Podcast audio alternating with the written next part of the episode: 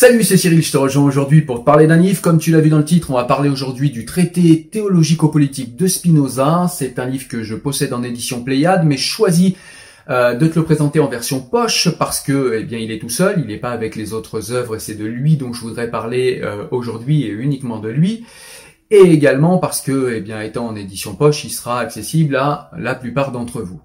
Donc le traité théologico-politique, de son vrai nom euh, le traité des autorités théologiques et politiques, est un livre qui, comme son nom l'indique, va nous parler des autorités théologiques et des autorités politiques au sein d'un même espace euh, politique ou euh, d'un même espace géographique.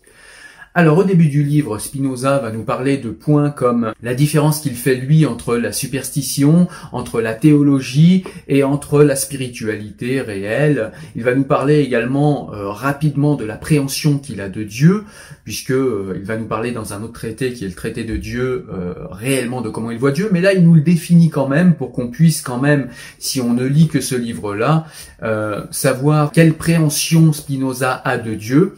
Donc c'est une préhension qui n'est pas anthropomorphique euh, comme les, monothéistes, c'est une préhension qui est un Dieu qui serait plus haut, nous dit Spinoza, que les passions proprement humaines comme la jalousie, comme euh, le, le, jugement, comme la colère, comme voilà, pour Spinoza, un Dieu parfait se suffit à lui-même, n'a pas de besoin, n'a pas besoin qu'on l'adule, n'a pas d'envie, n'a pas de désir, n'a pas de colère, n'a pas bref, de passions humaines. Donc il nous définit tout cela, il nous explique également ce qu'il pense des autorités théologiques et des professionnels de la religion, qui sont plutôt des gens qui euh, nous disent croire au dessein de Dieu, mais qui pourtant se fâchent et se mettent en colère quand on ne suit pas euh, leurs recommandations. Mais si Dieu existe, nous dit Spinoza, il n'y a pas à se fâcher, il n'y a pas à s'énerver, puisque de toute façon les desseins de Dieu se réaliseront quoi qu'il se passe. Donc euh, il ne comprend pas pourquoi ces hommes euh, se réclamant d'une foi et, d'une étincelle divine et d'une foi parfaite se mettent en colère. Il n'y a pas à se mettre en colère. S'ils croient réellement en Dieu et s'ils croient réellement au dessein de Dieu, eh bien ils savent que les desseins de Dieu se réaliseront quoi qu'il en soit. Donc il n'y a pas à se fâcher, nous dit Spinoza.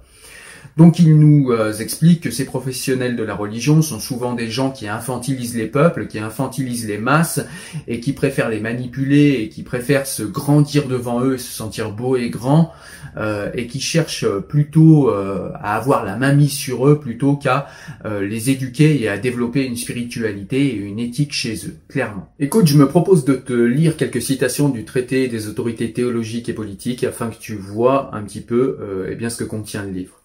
Il est évident que les lois concernant les opinions menacent non les criminels, mais les hommes de caractère indépendant, qu'elles sont faites moins pour contenir les méchants que pour irriter les plus honnêtes, et qu'elles ne peuvent être maintenues en conséquence sans grand danger pour l'État.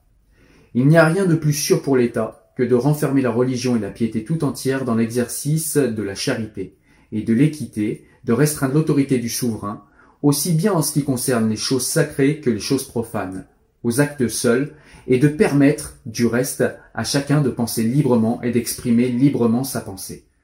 La théologie n'est pas au service de la raison, mais de la foi, ni la raison au service de la théologie. L'une et l'autre ont leur propre royaume. La raison celui de la vérité et de la sagesse, la théologie celui de la ferveur croyante et de la soumission. Tous, sans exception, peuvent obéir, tandis qu'une fraction assez faible du genre humain atteint la valeur spirituelle sans autre guide que la raison. Les hommes superstitieux qui aiment mieux tonner contre les vices qu'enseigner les vertus, et qui, s'efforçant de conduire les hommes non par la raison, mais par la crainte, les portent à éviter le mal plutôt qu'à aimer le bien, n'aboutissent à rien d'autre chose qu'à rendre les autres aussi misérables qu'eux-mêmes. Et c'est pourquoi il n'est point surprenant qu'ils se rendent presque toujours odieux et insupportables aux hommes. Ensuite, il va nous parler euh, de beaucoup, beaucoup, beaucoup, beaucoup de points, mais je vais t'en donner deux ou trois qui sont, euh, selon moi, des points centraux. Il va nous parler des miracles. Pour Spinoza, euh, Dieu est partout dans la nature et donc les lois naturelles sont le reflet des lois émises par Dieu puisqu'il a fait la création. Donc ça veut dire que les lois naturelles sont les lois de Dieu et donc les lois naturelles étant les lois de Dieu, tout miracle serait un fait qui irait à l'encontre des lois de Dieu. Et pour Spinoza, un miracle, c'est tout simplement des lois qui viennent rentrer en collision avec les lois émises par Dieu. Pour lui, au niveau rationnel, ça n'a aucun sens. Et c'est pour ça qu'on, selon Spinoza, les miracles n'existent pas. Et on le voit bien euh, plus nos connaissances avancent et moins les miracles existent, puisque souvent ces miracles sont, et d'ailleurs la volonté de Dieu, nous dit Spinoza, est souvent cet asile de l'ignorance. À ceux qui ne sont pas philosophes, je ne recommande point mon traité, car je n'ai aucune raison d'escompter qu'il puisse leur plaire. Je sais, en effet, combien sont enracinés les préjugés, auxquels tant d'hommes s'adonnent sous couleur de religion. Et je sais qu'il n'est pas plus possible de délivrer la foule de la superstition que de la crainte. L'entêtement lui tient lieu de constance et, loin de se laisser gouverner par la raison, elle s'adonne à des élans impulsifs pour décerner ou louange ou blâme. Du chapitre précédent, il suit, comme nous l'avons indiqué, que les prophètes ont été doués non d'une pensée plus parfaite, mais d'un pouvoir d'imaginer plus vif. Et les récits de l'écriture le prouvent amplement. Il est établi que Salomon, par exemple, bien qu'il l'emportât sur les autres hommes par la sagesse, n'eut pas le don prophétique. De même, ces hommes très avisés, Eman, Dorda, Calcol, n'ont pas été des prophètes. Au contraire, des hommes incultes, étrangers à toute discipline, voire de simples femmes, comme Agar, la servante d'Abraham, eurent le don prophétique. Cela s'accorde avec l'expérience et la raison. Ceux qui se distinguent par l'imagination ont moins d'aptitude à connaître les choses par l'entendement pur, et, au contraire, ceux qui sont supérieurs par l'entendement et le cultivent par préférence ont un pouvoir d'imaginer plus tempéré, plus maîtrisé et comme réfréné, pour qu'ils ne soient pas confondus avec l'entendement. Chercher la sagesse et la connaissance des choses naturelles et spirituelles dans les livres des prophètes, c'est donc s'écarter entièrement de la voie droite. Suivant que le demande l'époque, la philosophie est mon sujet, j'ai décidé de montrer cela amplement sans me soucier des cris que poussera la superstition. Elle déteste par-dessus tout ceux qui s'attachent à la vraie science et à la vraie vie. Les choses en sont venues, hélas, à tel point que les hommes qui reconnaissent n'avoir aucune idée de Dieu et ne le connaître que par des choses créées, dont ils ignorent les causes, ne rougissent pas d'accuser les philosophes d'athéisme. Spinoza va également nous parler euh, de la politique, il va nous parler de, des raisons qu'il y a d'obéir à un État et en quoi obéir à un État, c'est au contraire euh, d'être un esclave, c'est être quelqu'un de libre et euh, dans quelles conditions en fait obéir à son État, c'est être libre?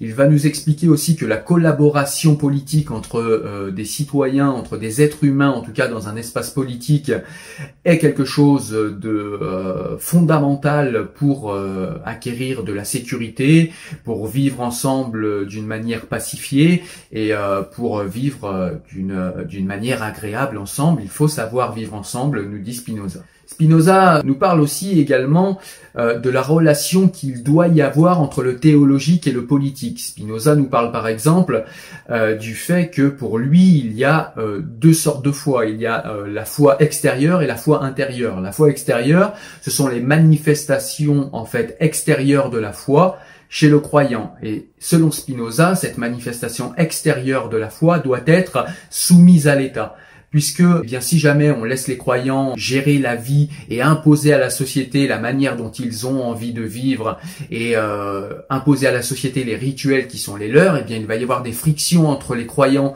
et les croyances différentes et du coup ça va créer du désordre dans l'État et c'est pour cette raison que tout ce qui est de la foi extérieure, donc tout ce qui est la manifestation extérieure de la foi doit être sous contrôle de l'État pour Spinoza.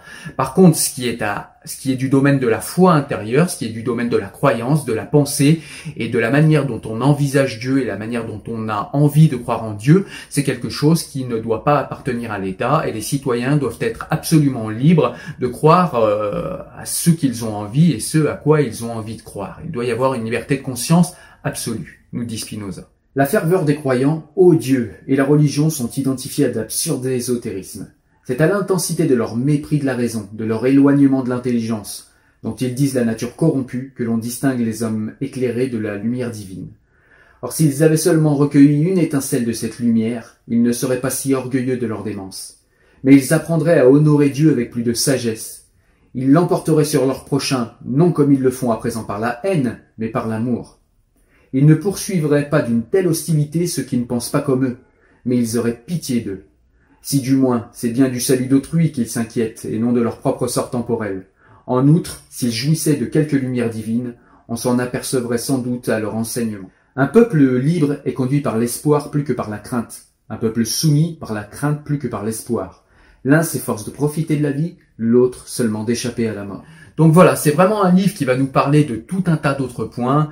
Il va nous parler, euh, ouais, de, de, de, sa manière de d'appréhender la religion. Il va passer beaucoup de temps à faire la différence entre la véritable spiritualité et les superstitions. Il va également nous expliquer pourquoi les hommes sont par nature superstitieux, parce que, et eh bien souvent, ce sont des gens apeurés. Et, euh, et, d'ailleurs, les euh, comment dire, les professionnels de la religion augmentent cette peur, puisque plus l'être humain a peur et plus il est manipulable. Donc, on va lui expliquer à chaque fois qu'il lui arrive quelque chose de mauvais, et eh bien que c'est la faute du diable, et à chaque fois qu'il lui arrive quelque chose de bon, et eh bien le croyant il verra la, la manifestation positive et divine, euh, alors qu'il ne s'agit bien souvent que de déterminisme, c'est-à-dire de cause et de conséquences, puisque je le rappelle, Spinoza est un déterministe. Donc, on va parler de tout un tas d'autres choses dans ce livre mais voilà, je t'ai sorti quelques points pour essayer de t'expliquer de quoi parle ce livre. C'est un livre qui me semble majeur pour comprendre les relations qu'il doit y avoir entre la, théologie et le politique, donc entre les religions et les États. C'est un livre qui nous permet de bien comprendre euh, la laïcité française, il me semble, en tout cas le processus ininterrompu et inachevé de laïcisation de la France. Vraiment, le traité euh, des autorités théologiques politique de Spinoza est vraiment très intéressant et très important pour ça. Il nous donne aussi beaucoup de d'arguments, de réflexions autour de aujourd'hui euh, ces religieux, ces religions qui essayent de prendre le pas sur la politique et qui essayent de nous imposer dans l'espace public leur manière de vivre. Et on a beaucoup d'arguments là-dedans pour euh, montrer aux croyants qu'eux-mêmes en fait ne seraient pas gagnants à cela mais surtout que toute la communauté politique que nous formons en France, eh bien, ne gagnerait pas à ce que les religieux investissent trop l'espace public et l'espace politique, et que, au contraire, il faut que la religion reste chez elle. Et c'est un livre magistral pour comprendre ça. Voilà. En tout cas, c'est un livre que je te recommande chaudement. C'est un livre majeur. Il y a vraiment une autre compréhension des rapports entre l'État, des rapports entre la société civile et la religion quand on a lu ce livre. Donc, c'est vraiment un livre qui va changer ta vision à ce niveau et c'est vraiment du coup un livre qui est très intéressant et très important. Moi je te dis à très bientôt en tout cas sur la chaîne pour parler d'autres livres, que ce soit sur le site, que ce soit en podcast ou que ce soit sur les réseaux sociaux en direct. Je te dis à très vite. Ciao